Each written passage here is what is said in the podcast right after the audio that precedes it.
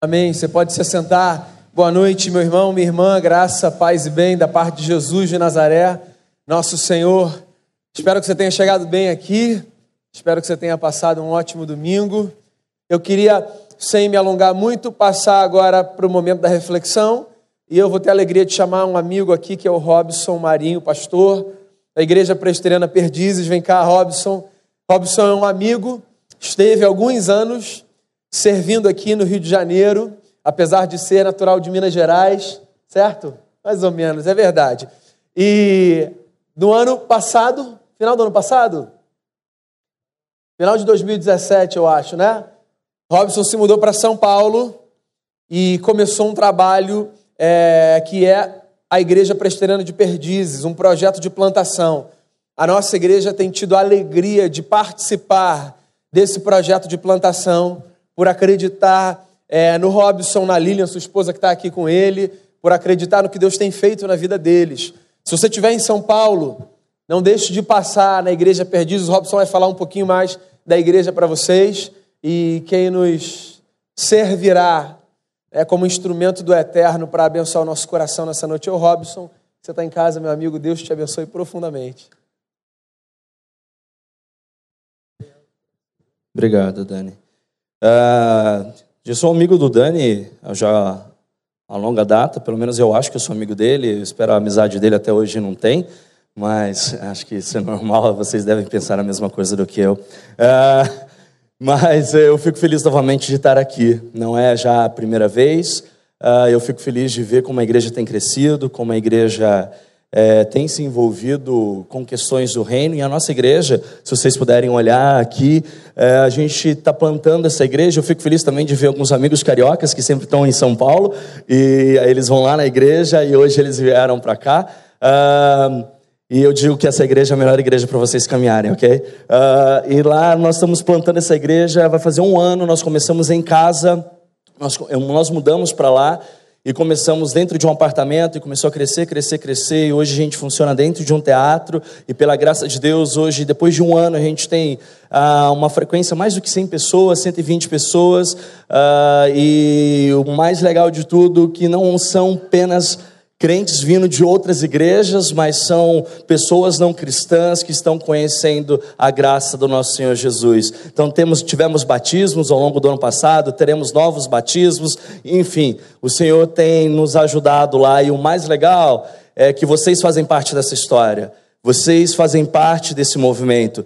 Vocês não são uma igreja apenas local que pertence a um bairro, mas através da doação de vocês, da generosidade de vocês, da oração de vocês, nós temos plantado uma igreja lá, uma igreja para quem não gosta de igreja, uma igreja para pessoas que não são cristãs, uma igreja que tenta ser, pelo menos, uma igreja parecida com essa igreja. Esse é o nosso desejo. Nós queremos chegar e gozar de 20 anos de história como vocês têm e poder celebrar a Deus por causa daquilo que Ele tem feito em nossas vidas. Então lembre-se de nós, lembre-se de mim, lembre-se da igreja lá e continue ah, envolvido em mais plantações de igreja. Eu tenho certeza que quem ganha com isso é o reino dos céus. E, irmãos, ah, eu queria que vocês abrissem a Bíblia ah, em Gênesis 29, no verso 16 ao verso 35. Eu não poderia deixar de falar que hoje também é aniversário do Guanais, né? E quem está ganhando um presente sou eu de estar aqui. Eu fico feliz por isso. E eu queria compartilhar algumas coisas com vocês para que nós possamos sair talvez daqui um pouquinho diferente da forma como a gente entrou refletindo, não só refletindo um pouco mais sobre a palavra, mas aquele desejo de praticá-la. Palavra de Deus, Gênesis 29, 16 a 35. Uh, ah, eu vou ler na minha versão, ok? Minha versão vou usar aqui a NVI. Uh, ah, e vocês acompanham comigo? Acho que tem que estar ali, ok? A palavra de Deus diz assim: Ora, Labão tinha duas filhas. O nome da mais velha era Lia e o da mais nova Raquel. Lia tinha olhos meigos, mas Raquel era bonita e atraente. Como Jacó gostava muito de Raquel, disse: Trabalharei sete anos em troca de Raquel, sua filha mais nova. Labão respondeu: Será melhor dá-la a você do que algum outro homem. Fique aqui comigo. Então Jacó trabalhou sete anos por Raquel, mas lhe pareceram poucos dias, pelo tanto que a amava. Então disse Jacó a Labão: Entregue-me a minha mulher, cumpri o prazo previsto e quero deitar-me com ela. Então Labão reuniu todo o povo daquele lugar e deu uma festa. Mas quando a noite chegou, deu sua filha Lia a Jacó, e Jacó deitou-se com ela. Labão também entregou sua serva Zilpa, sua filha, para que ficasse a serviço dela. Quando chegou a manhã, lá estava Lia. Então Jacó disse a Labão: Que foi que você me fez? Eu não trabalhei por Raquel, por que você me enganou? Labão respondeu: Aqui não é costume entregar em casamento a filha mais nova antes da mais velha. Deixe passar essa semana de núpcias e daremos você também a mais nova em troca de mais sete anos de trabalho. Jacó concordou, passou aquela semana de núpcias com Lia e Labão lhe deu sua filha Raquel por mulher. Labão deu a Raquel a sua serva Bila para que ficasse a serviço dela. Jacó deitou-se também com Raquel, que era a sua preferida, e trabalhou para Labão outros sete anos. Quando o Senhor viu que Lia era desprezada, concedeu-lhes filhos. Raquel, porém, era estéril. Lia engravidou, deu à luz um filho e deu o nome de Ruben, pois dizia: O Senhor viu a minha infelicidade. Agora, certamente, o meu marido me amará. Lia engravidou de novo e, quando deu à luz a outro filho, disse: Porque o Senhor ouviu que sou desprezada, deu-me também este, pelo que chamou de Simeão. De novo, engravidou e, quando deu à luz a mais um filho, disse: Agora finalmente meu marido se apegará a mim, porque, ele, porque já lhe dei três filhos. Porque isso, por isso, deu-lhe o nome de Levi. Engravidou outra, ainda outra vez, e quando deu à luz a mais outro filho, disse: Desta vez louvarei o Senhor. Assim deu-lhe o nome de Judá. Então parou de ter filhos. Feche os olhos, oremos mais uma vez. Pai, peço que o Senhor fale conosco. Fale conosco, que a tua palavra venha iluminar as nossas mentes. Que não saiamos daqui apenas com nosso conhecimento cognitivo, um pouco aumentado, mas que possamos sair daqui com conhecimento da tua graça, do teu Filho amado Jesus Cristo, que não só ouçamos a tua palavra, mas também venhamos atendê-la. É o que eu te peço humildemente, em nome de Jesus. Amém. É bem verdade que a gente luta sempre por alguma coisa. Eu me lembro que. Ah, eu estava no meu treino de jiu-jitsu aqui ainda, quando eu morava aqui, e meu professor, eu falei para meu professor, eu sempre entrava brabo no tatame, e meu professor falou assim uma vez: Robson, você é competitivo? Eu falei: sim, eu sou, eu sou bem competitivo. Aí ele parou e pensou o seguinte: eu lembro que eu estava treinando para um campeonato que eu disputaria, aí ele falou assim: olha só, é, você é realmente competitivo? Você gosta de lutar ou você tem medo de perder? Ou você tem medo de perder? Aquilo que ele me disse me perturbou durante um bom tempo e ainda lembro das palavras do meu mestre dizendo: será que realmente você luta com medo de perder? É, essa, é, é isso que você faz? Você treina com medo de perder? Isso me perturbou durante algum tempo e eu percebi que na vida a gente sempre está lutando por alguma coisa. A gente luta para provar talvez algo para nós mesmos, que às vezes a gente nem sabe o que é. E a gente fica se tentando provar, ou lutando, ou lutando, ou lutando. Lutamos para ser pertencido, lutamos para ser amado, lutamos para para redimir a nossa história, lutamos para ser conhecido, para ser visto, para ser ouvido, lutamos para tudo e todas as coisas. E no final da história, nós criamos, ou no meio dessa história toda, nós criamos objetos fantasiosos, objetos que ao longo da nossa vida se tornam ídolos. E o que os ídolos mais fazem são frustrar as pessoas. Nós depositamos afetos demais sobre determinado objeto, não temos a recompensa desejada que tanto almejamos, e logo vem a frustração, logo vem o desânimo, logo a gente não aguenta mais. E se você for ver, talvez a, a vida nossa, ela segue esse ritmo e a gente descobre nada mais, nada menos que Salomão estava certo quando dissera que vivemos a vida talvez correndo atrás do vento. Quando nós lutamos demais e às vezes nós não nos perguntamos qual é a razão da nossa luta, pelo que nós lutamos, nós podemos cair nesse ativismo de ficar lutando, lutando para se preencher com algo que que é que não é verdade, lutar para ser preenchido por algo que é passageiro, que é mentiroso. É interessante que há uma música, pode ficar tranquilo, não cantarei. É, deu uma música que Renato Russo compôs, chamado Quase Sem Querer, que disse assim, algumas frases dela: Quantas chances eu desperdicei quando o que mais queria era provar para todo mundo que eu não precisava provar nada para ninguém. Me fiz de mil pedaços para você juntar e queria sempre achar explicação para o que eu sentia. Como um anjo caído, fiz questão de esquecer que mentir para si mesmo é sempre a pior mentira. E às vezes a gente fica lutando, e a gente quer lutar até para provar para as pessoas que a gente não está lutando por nada. E se a gente olhar para a história agora, a gente vai ver a história de um homem. Se você olhar para o verso 16 e verso 17 da sua Bíblia, você vai ver a história de um homem que estava lutando por alguma coisa. E agora, na primeira parte da mensagem, vamos focar em Jacó. Lembre da história de Jacó. Jacó era desprezado por quem? Pelo seu pai. Lembra disso? E seu pai preferia Esaú. Jacó ele cresce como um preterido pela mãe, ah, preferido pela mãe, mas era desprezado pelo pai. Até então que Jacó ele quer roubar a benção da primogenitura, engana seu irmão Esaú. E nessa trama toda, dessa família disfuncional, nós vemos que a sua própria mãe, que havia confabulado com Jacó, havia é, o deixado, Jacó fugiria, porque o seu irmão o ameaçaria em matá-lo, e agora Jacó estava vagando, caminhando pelo deserto, sem a sua mãe, sem o seu pai que havia morrido, e com o seu irmão desejando matá-lo. Olha a história de Jacó. A história de Jacó começa assim: imagine ele agora andando, é, encontrando Labão e olhando para Raquel, e os olhos dele brilhando. Talvez você, marido, lembra disso, esposa lembra disso, né? Quando seus olhos brilharam.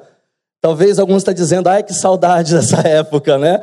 Uh, e é verdade, quando às vezes a gente encontra determinadas pessoas na nossa vida, e principalmente a quem a gente ama, nossos olhos brilham. Eu lembro quando os olhos da minha esposa brilhou quando me olhou pela primeira vez. Não, é o contrário. Mas ao caminhar da história, nós vemos que às vezes nós fazemos dessa pessoa ou desse relacionamento, seja ele qual for, no caso Jacó com Raquel, algo que talvez poderia mudar as nossas vidas. Jacó deveria ter olhado para Raquel e deveria ter se perguntado: Uau, Agora realmente a minha vida vai mudar. Agora eu tenho sentido na minha vida. Agora eu tenho razão de existência. Agora, finalmente, encontro alguém que vai me amar, porque meu pai não me amava, porque então meu irmão me desejou, desejou matar, e agora a minha mãe não está mais comigo, mas é, há uma mulher aqui que talvez vai me amar e vai me amar para sempre. E Jacó vai então apostar toda a sua vida nisso. Talvez ele teria pensado assim: agora realmente eu encontrei o meu amor verdadeiro, a minha vida finalmente estaria bem. Eu quero dizer uma coisa aqui, irmãos. Todos nós, quando apaixonamos cegamente, nós nos tornamos vulneráveis. Guardem isso: todo homem cegamente apaixonado é um homem vulnerável. Todo homem cegamente apaixonado é um homem vulnerável, ok? Homem e mulher, vice-versa. Homens apaixonados de uma forma cega se tornam um homem vulnerável. E agora, quem estava vulnerável? O próprio Jacó, por sua paixão cega por Raquel. E agora, nos versos 18, 19 e 20, um homem como Jacó, ele estava lá olhando para Raquel e havia um dote na época que era mais ou menos de 30 a 45 mil shelks, que era a moeda que se pagava, que equivalia mais ou menos um mês de trabalho a 1,5 shelks. E agora, o que daria mais ou menos se ele fosse ter Raquel, 30 meses de trabalho. Então Jacó deveria ter trabalhado mais ou menos 30 meses. Mas ele vai trabalhar o quê? Quantos anos? Sete anos para ter Raquel. 30 meses seria o suficiente para poder obtê-la, mas não, ele vai trabalhar sete anos. Um homem cegamente apaixonado é um homem o quê? Vulnerável. Ele é enganado nesse momento, ele vai gastar todo esse tempo. Ele estava lá olhando para Raquel, uma mulher linda, e ali ele sacrificaria sua vida sete anos para poder tê-la. Então, Jacó vai dizer a Labão: me entregue a mulher e eu cumpro o prazo previsto. Eu quero me deitar com ela. E Labão, no verso 21 e 23, vai dizer assim: ele reúne todo o povo, faz uma festa e ao invés de entregar Raquel, a tão esperada, a tão desejada por Jacó, entrega quem? Lia. Entrega Lia. Mas Jacó vai deitar-se com Lia naquela noite, achando que era Raquel, e acorda descobrindo que era que fora enganado, que era Lia. Quem era Lia? O texto vai dizer que Lia, ela era uma mulher de olhos meigos. No hebraico, quando ele estava se referindo a olhos meigos, estava dizendo que era uma mulher de semblante caído. Alguns exegetas e outros comentaristas vão dizer que era meio estrábica, meio caolha, porque por isso que logo no verso seguinte tem uma vírgula e vai dizer assim: mas há uma conjunção adversativa agora, mas Raquel era a mais bonita. Por isso que a interpretação de uma mulher Lia de olhos meigos, mas Raquel era bonita, traz a interpretação para alguns comentaristas bíblicos, exegetas, estudiosos, que Raquel, que Lia não era uma mulher tão bonita assim. Que era uma mulher que não era, talvez, a predileta dos homens. Então o pai, olha só a disfuncionalidade da família, o pai vai oferecer quem? Lia mais fácil, vou dar Lia, Jacó está vulnerável, então eu entrego Lia, é bom que ela já casa, já arranja a vida dela e pronto, está tudo certo. E agora, Jacó estava provando daquilo que realmente ele havia feito com, seu próprio, com a sua própria família. Ah, há um comentarista ah, rabínico que imagina uma conversa da seguinte forma: era como se Jacó ah, tivesse é, dito por Lia ou ali o seguinte: Eu chamei por Raquel no escuro e você disse sim, você respondeu. Por que você fez isso comigo? E Lia diz o seguinte: Seu pai gritou Esaú no escuro e você respondeu sim, sou eu. Por que você fez isso com ele? A fúria morre em seus lábios e de repente o mal que ele fez chegou a Jacó. E ele vê que o ser manipulado e enganado e humildemente ele deve agora trabalhar por mais sete anos para poder pagar tudo o que ele havia feito. Da mesma forma que ele responde, que Lia responderia à noite, sim, sou eu, Raquel, ele tinha feito isso. E agora, olha que trama, olha só, Jacó olhando para Lia, frustrado porque ele trabalharia sete anos e não era aquilo que ele tanto desejava. E Lia olhando para Jacó e falando: Você quer a minha irmã, você não me quer. E se Lia olhasse para trás, viria o seguinte: Meu pai me colocou nesse jogo todo. Meu pai também me desprezou. Jacó, desprezado pelo pai, com o seu irmão à sua ameaça, Lia, desprezada pelo pai, com um marido que também não a amava. Olha a disfuncionalidade familiar e relacional aqui. Agora vamos parar um pouquinho o texto e vamos olhar para Lia. Vamos olhar para Lia. Lia, irmã mais velha, com esses olhos meigos, não tão bela quanto a sua irmã, talvez uma garota que ninguém queria na época, talvez Lia tivesse em seu coração um buraco do tamanho de um mundo, que somente algo substancial poderia preencher, e a gente sabe que é a própria cruz. Lia, totalmente desprezada, ela começa a fazer com que Jacó fosse dela algum tipo de ídolo funcional. Ela resolve apostar no amor e tentar convencer que ela era a mulher ideal para ele. Lia. Quantas vezes nós vemos Lias em nossas vidas ou nos tornamos como Lias? Nos sentimos desprezados? Nos sentimos rejeitados? nos sentimos mal amados e a gente começa a entrar numa luta desenfreada por algum tipo de significado. E a gente quer conquistar a todo momento. E a gente começa a lutar, a lutar para ter algum tipo de amor. A gente começa a lutar, a lutar para poder sentir algo que talvez a gente nunca vá sentir quando a gente aposta nos outros como a solução, como a redenção de nossa história. Uma história totalmente disfuncional de Lia e ela estava olhando para o seu marido como a salvação dela. Às vezes nós fazemos isso. Às vezes nós fazemos isso com os nossos empregos. Às vezes nós fazemos isso com nossas esposas, nossos cônjuges. Nós fazemos isso com nossos filhos. Nós achamos que os nossos filhos, eles são a salvação de nossa vida. Nós criamos neles objetos fantasiosos de salvação, de redenção, de mudança em nossa história. E depois nós descobrimos que isso é incapaz de resolver os nossos problemas. O que a gente faz? A gente se cansa. A gente fica cansado a gente se sente rejeitado, a gente se sente como um plano B, como páginas soltas de um livro qualquer, sem nenhum tipo de propósito, sem nenhum tipo de significado, tentando se encaixar em qualquer história, tentando achar alguma forma de sentir pertencido a algo. Lias, quantas vezes, quantas vezes nós agimos como Lia? Quantas vezes nós lutamos de forma desnecessária para tentar provar algo para nós mesmos. Se nós olharmos para os versos seguintes, vejam no verso 31. Quando o Senhor viu que Lia era o quê? Desprezada. O Senhor ele se compadece de Lia, olha para Lia, vê o desprezo de Lia, como ela estava sendo tratada. Ela, ele concede filhos a ela. Porque Raquel era estéril.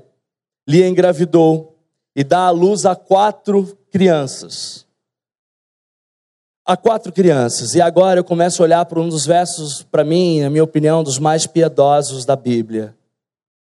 Para mim, um dos mais piedosos, porque agora nós vamos ver como Deus vai transformar a vida de Lia, uma mulher rejeitada, que se sentia talvez plano B, para algo que a vida dela fosse realmente funcional.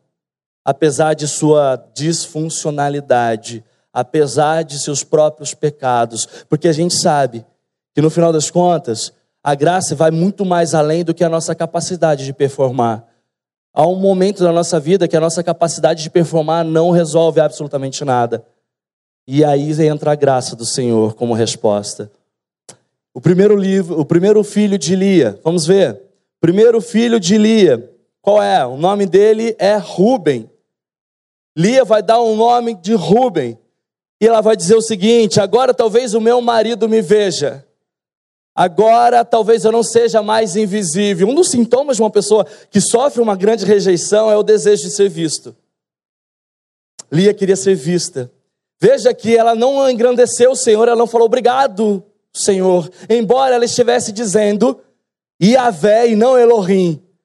Quando ela fala Deus, que Deus a atendeu, ela está dizendo Yahvé. Yahvé significa Deus pessoal, Deus que descer a escada e visitar a Jacó. Ela não diz Elohim. Elohim era o nome de Deus, era o nome genérico que ela, talvez na sua própria cultura religiosa, deveria chamá-lo. Então me parece que nesse exato momento ela começa a chamar e a gritar para um Deus pessoal. Um Deus pessoal. Um Deus próprio.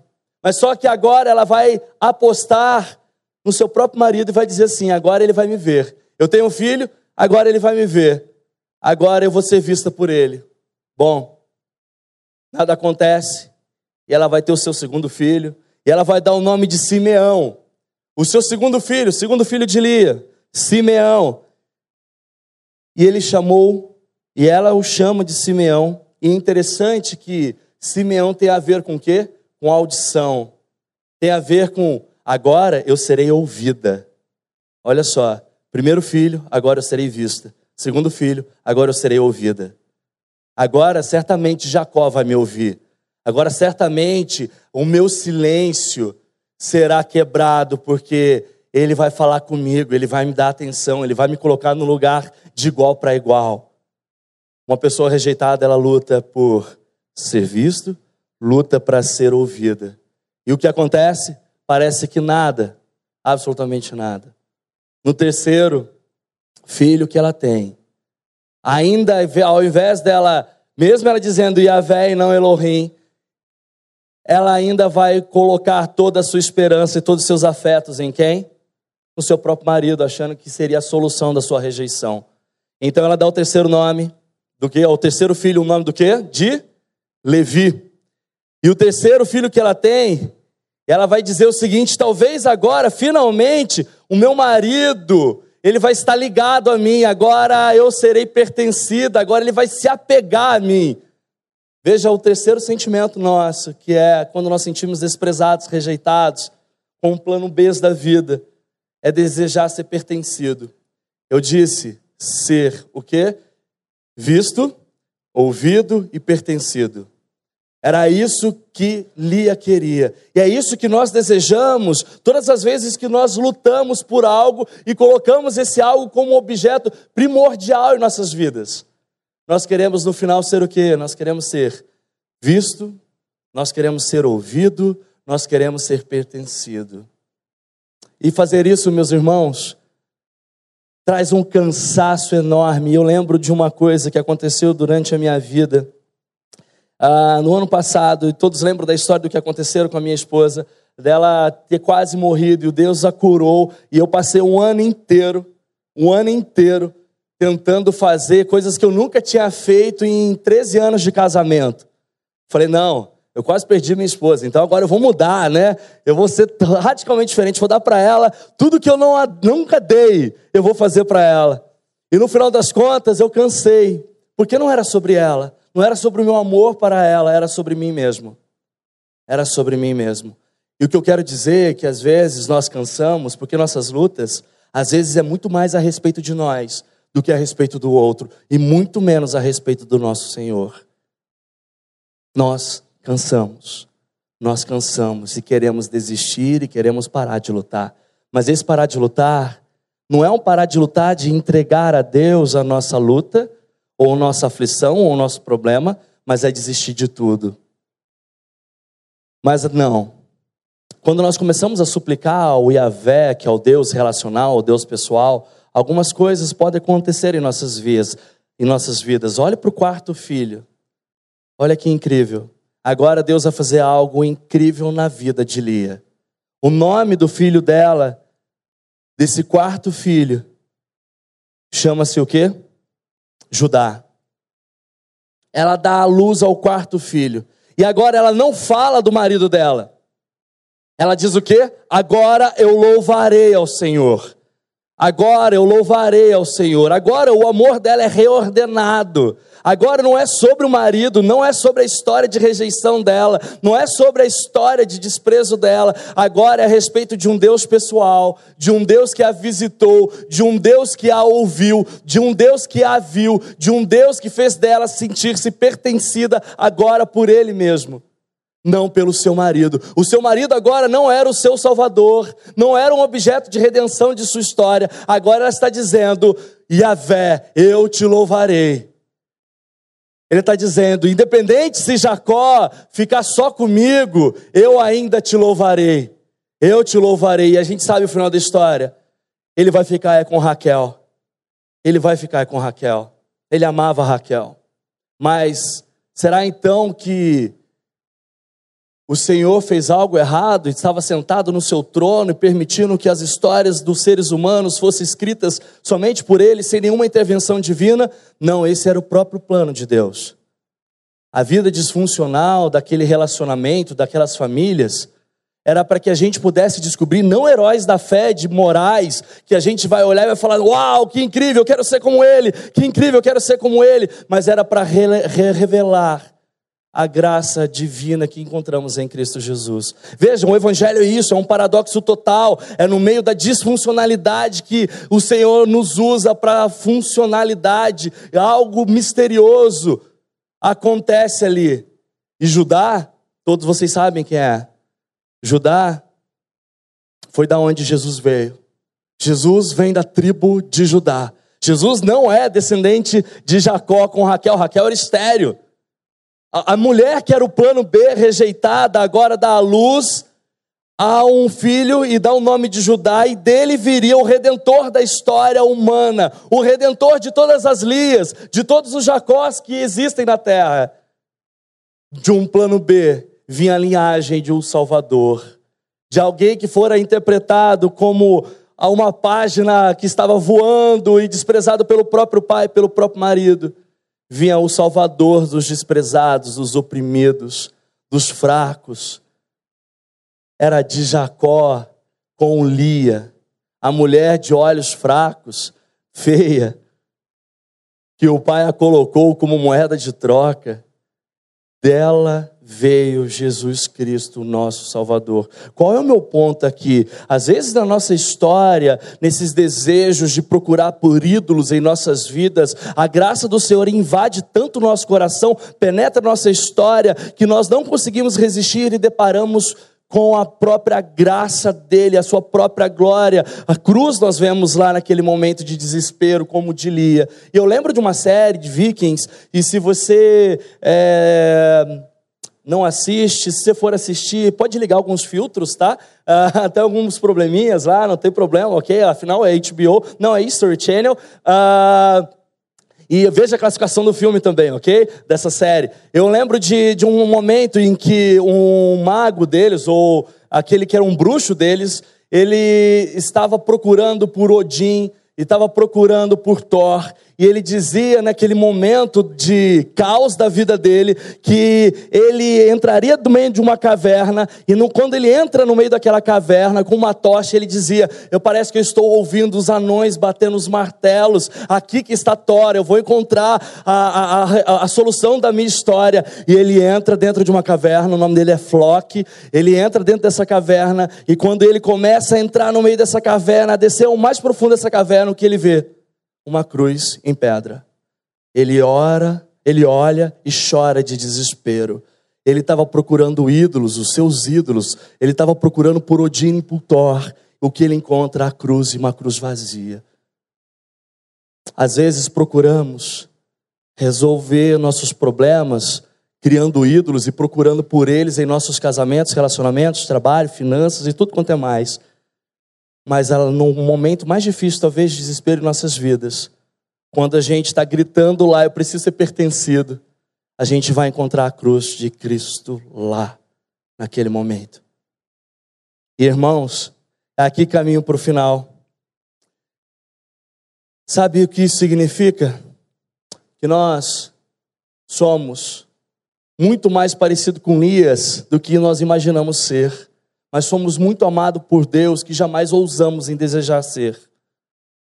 Que jamais ousamos por isso. E nesses momentos da vida é que a nossa vida ela começa a tomar um certo tipo de ter um tipo de mudança. E agora a gente aprende que a gente não precisa ficar lutando tanto.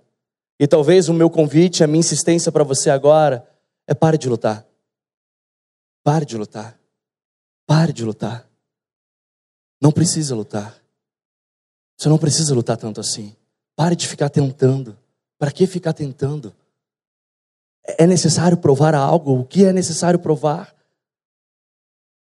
Sabe, a história de Lia tem a ver com Cristo Jesus. Você sabe o que diz lá em Isaías 53, 3? Se nós somos parecidos com Lia, Jesus veio como aquele que fora pior do que Lia Jesus foi desprezado, rejeitado pelos homens, viveu como um homem de dores, experimentou todo sofrimento, caminhou como alguém de quem os seus semelhantes escondeu o rosto, foi menosprezado e nós não demos à sua pessoa importância alguma. Jesus foi um tipo de Lia, ou seja, Lia foi um, anti, um antitipo de Jesus, um, anti, um antítipo de Jesus. Jesus entendeu o que é significar, o significado de ser desprezado. E sabe por que ele foi desprezado? Para que a gente não precisasse mais lutar para receber o amor de alguém. Por causa do desprezo de Jesus, o amor do Pai repousou sobre nossas vidas. Por causa de Jesus ser desprezado e gritar Elohim, Elohim, Lamak Sabatani, Deus meu, Deus meu, porque tu me desamparaste? Porque você me deixou aqui, Deus? Porque viraste as costas para mim? Jesus, ele grita isso para que jamais a gente pudesse gritar que somos desamparados por Deus, que somos desprezados por alguém. Você não precisa lutar pelo amor de ninguém, porque na cruz Cristo conquistou o amor do Pai sobre a sua vida. Um amor maior do que o seu marido pode dar, um amor maior do que a sua esposa pode te dar, um amor maior do que suas finanças pode te dar, um amor maior que qualquer história que você possa construir possa te dar. Na cruz, Cristo conquistou o amor para a sua vida, para que você não precise lutar mais. Não lute por mais nada, porque antes de morrer, no seu último suspiro, Jesus disse: Está consumado. Ou seja, eu trabalhei, eu fiz tudo o que era necessário. Acabou. Pare de lutar.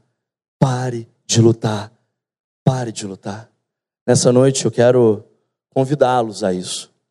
A vocês olharem para a vida de vocês e ver: será que eu estou exagerando aqui? Será que eu estou lutando demais? Será que eu estou ficando obcecado por determinadas coisas? Talvez esteja na hora de entregar a Deus. Entregue para Ele. Entregue para Ele e descanse. Eu quero terminar com algumas coisas práticas aqui nesse momento. Cuidado para não idolatrar os relacionamentos. Cuidado com isso. Cuidado para não criar objetos de salvação, objetos fantasiosos. Isso só vai te trazer frustração. Segundo, sempre haverá Labão em sua vida, ok? Então, sempre vai ter alguém lá para tentar te enganar. E sabe quem é o pior vilão da história? A gente mesmo, quando nós nos enganamos com os nossos próprios afetos e sentimentos errados. Mas lembre-se que Deus pode usar essa pessoa para torná-la uma pessoa ainda melhor em sua vida. Terceiro, talvez você se sinta como Lia, como Jacó, desprezado, rejeitado. Talvez você se sinta como alguém que se acha como plano B. Não há plano B para Deus. Não há plano B para Deus. Você não é um plano B. Cristo Jesus veio de um plano, não foi algo que deu errado. Não. Era da história já escrita por Deus e você faz parte dessa história. Quarto, cuidado para não deixar os relacionamentos, seja ele com seu trabalho, seja ele com sua família, seja ele com quem for, guiar você. Cuidado para eles não serem as diretrizes dos seus passos. Sabe por quê? Porque haverá dias que você acordará com Lia achando que dormiu com Raquel. Haverá dias, sim, você acha que vai estar dormindo com Raquel e você vai acordar, nossa, é Lia. Nossa, é Lia. Maridos, nunca digam isso para suas esposas. Ok? Nunca digam isso. Esse é o quinto. Brincadeira, não é. uh, não é. Mas eu quero dizer o seguinte: cuidado com isso. Porque a frustração sempre virá. Se você colocar os seus relacionamentos como algo prioritário na sua vida, você se frustrará com ele. E sim, você acordará às vezes com Lia deitado, achando que havia dormido com Raquel. Cuidado, cuidado com certas fantasias, objetos fantasiosos criar coisas que não existem. Quinto, você pode acreditar que você estragou sua vida, você pode acreditar que você fez alguma coisa de errado, você pode olhar e falar assim: ah, então é, Jacó ele deveria ter enganado Isaac. Não, Jacó, ou Jacó não deveria ter enganado ninguém. Isaac deveria ter mostrado favoritismo. Não, não deveria. Todos pecaram, não há desculpas. Romanos 3, 23 diz isso. Mas tome cuidado para não achar que você terminou a sua história quando você errou. Porque a graça vai muito mais além disso, ela toca a sua vida e mostra que há perdão para a sua vida e que o Senhor usa de coisas tolas para envergonhar o sábio, ele escolhe coisas fracas para envergonhar o forte, ele escolhe até as coisas que não deve trazer para nada as coisas que são, para que ninguém se vanglorie de sua presença. O Senhor usa pessoas porque assim ele quer mostrar a sua graça, porque nada nesse mundo é a respeito de nós. Nada desse mundo é a respeito de nossa própria história, e sim a respeito da história do nosso Salvador Jesus Cristo. Desafio vocês agora a pensarem, a olhar para dentro de si nesse momento em que eu quero orar e a ver no seu coração se você realmente tem lutado demais, talvez você sinta como Lia Talvez o seu relacionamento seja um relacionamento totalmente disfuncional. Talvez você se ache realmente como um plano B. Eu quero orar por você. Eu quero orar por você nessa noite. Eu quero orar para que a sua vida seja tocada pela graça de Deus, para que você grite: Yahvé, eu ainda te louvarei. Yahvé, eu ainda te louvarei. Feche seus olhos. Olhe para dentro do seu coração. E veja se realmente você está cansado, se você tem lutado demais, de forma desnecessária.